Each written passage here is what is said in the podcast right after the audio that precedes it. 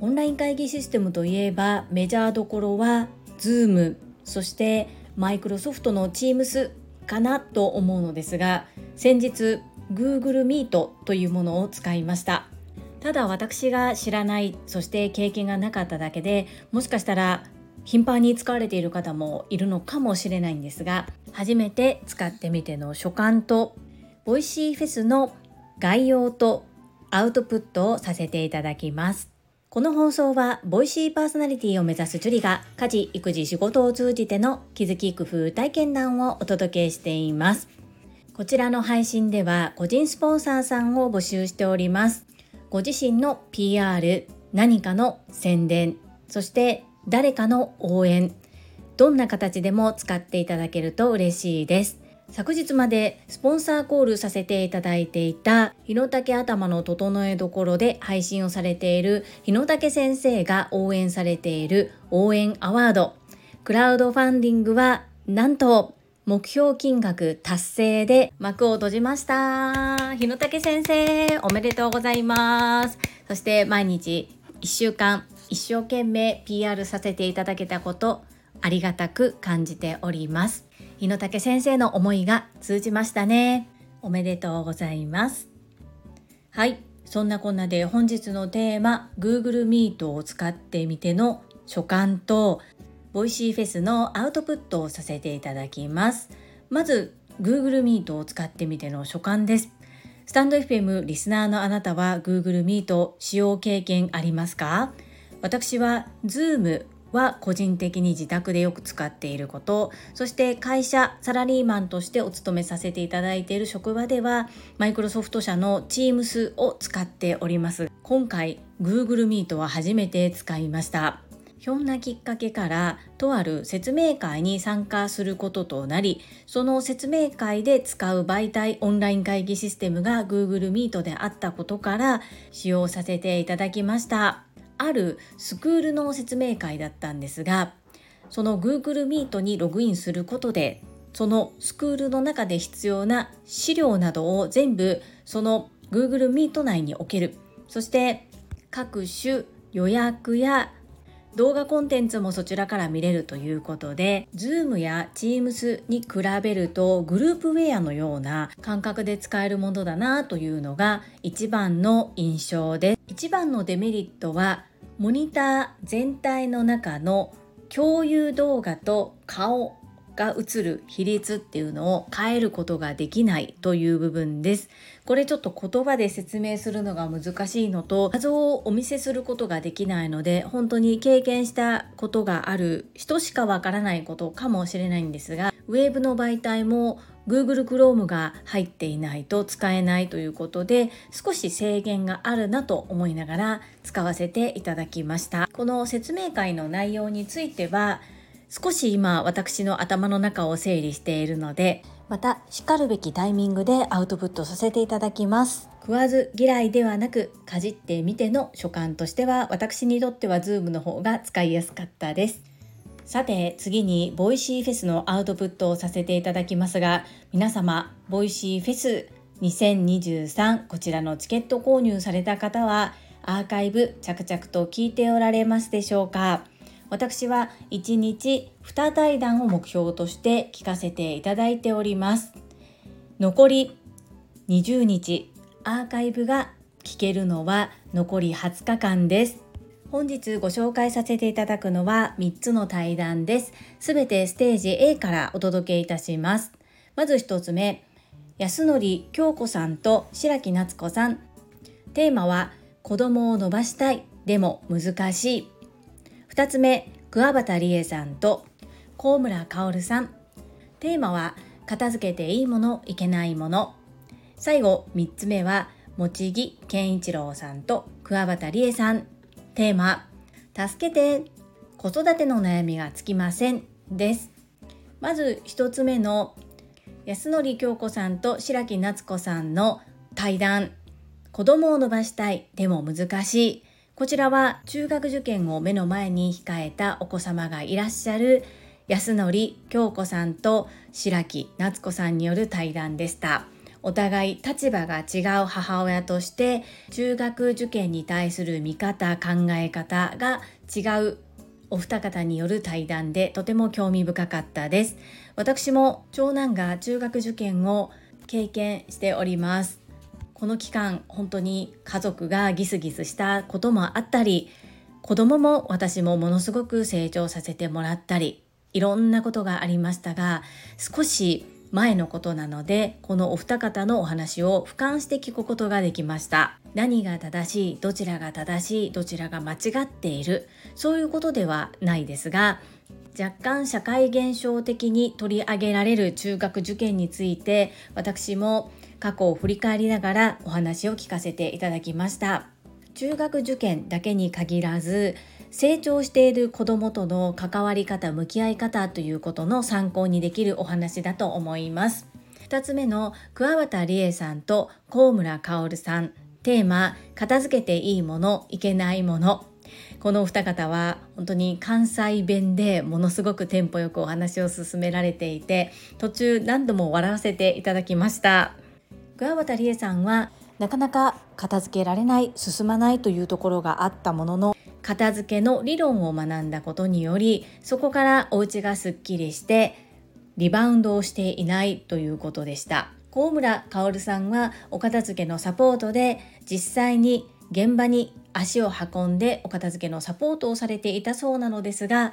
コロナの影響で現場に行けなくなり完全オンライン。LINE のみでお片付けのサポートをされているそんなお話をしていました。そういった立場が全然違うお二方が物だけではなく人や考え方贅肉も含めて片付けていいものいけないものこれについて話をしています。とても楽しい会話です。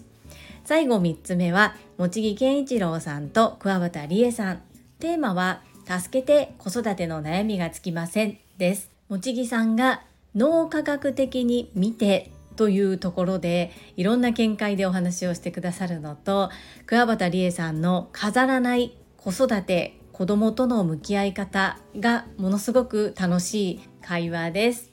やっぱりこの全ての対談お子様がいらっしゃるお母さんが入っているんですけれども働きながら子育てしながら自分のキャリアも積んだり子供との時間も確保したりお母さんって本当に大変だなと改めて思います。自分自身も今すごく悩んでいたり直面している問題であったりここ数年ずっとずっと考え続けていることなのですが第一線で活躍されている働くお母さんの考え方そしてその働くお母さんを世間が日本がどのように受け入れているのかどういった立場で捉えているのか見ているのかっていうことが浮き彫りになった配信だなというふうに感じています。以上ボイシーフェスを拝聴したアウトラインと所感のアウトプットをさせていただきました。皆様の参考になれば幸いです。この配信が良かったなと思ってくださった方はいいねを継続して聞いてみたいなと思っていただけた方はチャンネル登録をよろしくお願いいたします。皆様からいただけるメッセージが私にとって宝物です。とっても励みになっておりますし、ものすごく嬉しいです。心より感謝申し上げます。コメントをいただけたり、各種 SNS で拡散いただけると私とっても喜びます。どうぞよろしくお願い申し上げます。ここからはいただいたメッセージをご紹介いたします。第806回学び262の法則を上手に活用ボイシーフェス所感9にお寄せいただいたメッセージです。石垣島のまみさんからです。樹里さんこんばんは、まみぴです。262リーダーの研修でも聞いたことあるよ。社員もこのような割合で会社に貢献する人、普通足を引っ張る人などに分かれていると聞いたような間違ってたらごめんマミピメッセージありがとうございます。おっしゃる通りです。やっぱりマミピはこういったこうリーダーの方々が知っておくべきことっていうのをしっかり学ばれているなという印象です。この262の法則は結構どの場合でも割り当てることができるようです。マミピ間違ってないと思います。メッセージありがとうございます。続きまして第807回学び空、雨、傘の思考パターンで問題解決力を高めるこちらにお寄せいただいたメッセージです。たまみさんからです。樹里さんご無沙汰しております。ボイシーフェスを聞かねばと日々の耳時間を費やしていましたが、久しぶりにスタイフに帰ってきてとても学びとなる配信を聞くことができたことと、やっぱり親しみのある方の声は安心しますね。ホームに帰ってきた気分です。笑い。空、雨、傘、初めて聞きました。わかりやすくて考え方の指針となりますね。私も覚えておいて意識します。ゆふさんは本当にお優しい。私もゆふさんの優しさが身に染みていた今日この頃でした。ハート。たまみさん、メッセージありがとうございます。そうです。優先順位の付け方、全然間違ってないです。ボイシーフェス、私も一生懸命聞いております。なので、スタンド FM の方の聞く時間っていうのは必然的に減っております。そんな中、私の配信聞いてくださって感謝感謝です。たまみさんが100日マラソン頑張っておられるの私も拝聴しております。そして便乗させていただいて私も今のところ2回か3回日付は超えてしまいましたが100日マラソンインスタグラムで継続中です。共に目標に向かって頑張りましょう。空、雨、傘、はい。ぜひこの空、雨、傘で検索するといろんなサイトが出てきます。とても参考になる指針となる考え方だと思うのでぜひたまみさんマネジメント業務の時に活用いただければなというふうに思いますそしてゆふさん優しいですよねきっとこのたまみさんのメッセージ読んでめちゃくちゃ喜んでいると思いますよ。はい。噂をすればゆふこれたかさんからメッセージをいただいております。ちょっとちょっと褒めすぎやろ。性格判断テストで ISFJ 型で擁護者判定のおっちゃんにとっては照れくささしかないわ。まあでもほんまに最初の半年ぐらいは樹里さんのスタイフは限界集落並みに人っけなかったもんな。これたかのメッセージありがとうございます。この性格判断テスト面白かったですよね。わかります。そしてこれたかのと私の診断結果が同じっていうのもちょっと驚きました。面白いですね。音声配信でフォロワーさんを増やすっていうのはかなり難しいことらしいんですね。これはキングコング西野昭弘さんがおっしゃっていました。そんなキングコング西野昭弘さんはフォロワーさん50万人ということでね、桁違いなんですけれども、普通の他の SNS と違い、音声っていうのはやはり声の合う合わないっていうそれこそ波動ですね波動が合う合わないっていうのがありますので本当に聞くと決めた方ぐらいしか皆さんフォローしないんですってなのでなかなかフォロワーさん増えない。だけど減ることも少なくこう本当に緩やかに聞く方が伸びていくっていうような特徴のある SNS なんだそうです。誰も聞いてないと思って自分のために配信しているのにたまにこれ高野からメッセージをいただいて今日の配信良かったでとかちょっと言い方成長してるんちゃうっていう風に不意にいただいてえー、聞いてんの？っていうようなそんな風に思ったこともあります。全然誰も聞いてへん時からいっぱい聞いてくれてありがとう。感謝感謝です。これたかのメッセージありがとうございます。はい、いただいたメッセージは以上となります。皆様本日もたくさんのいいねやメッセージをいただきまして本当にありがとうございます。とっても励みになっておりますし、ものすごく嬉しいです。心より感謝申し上げます。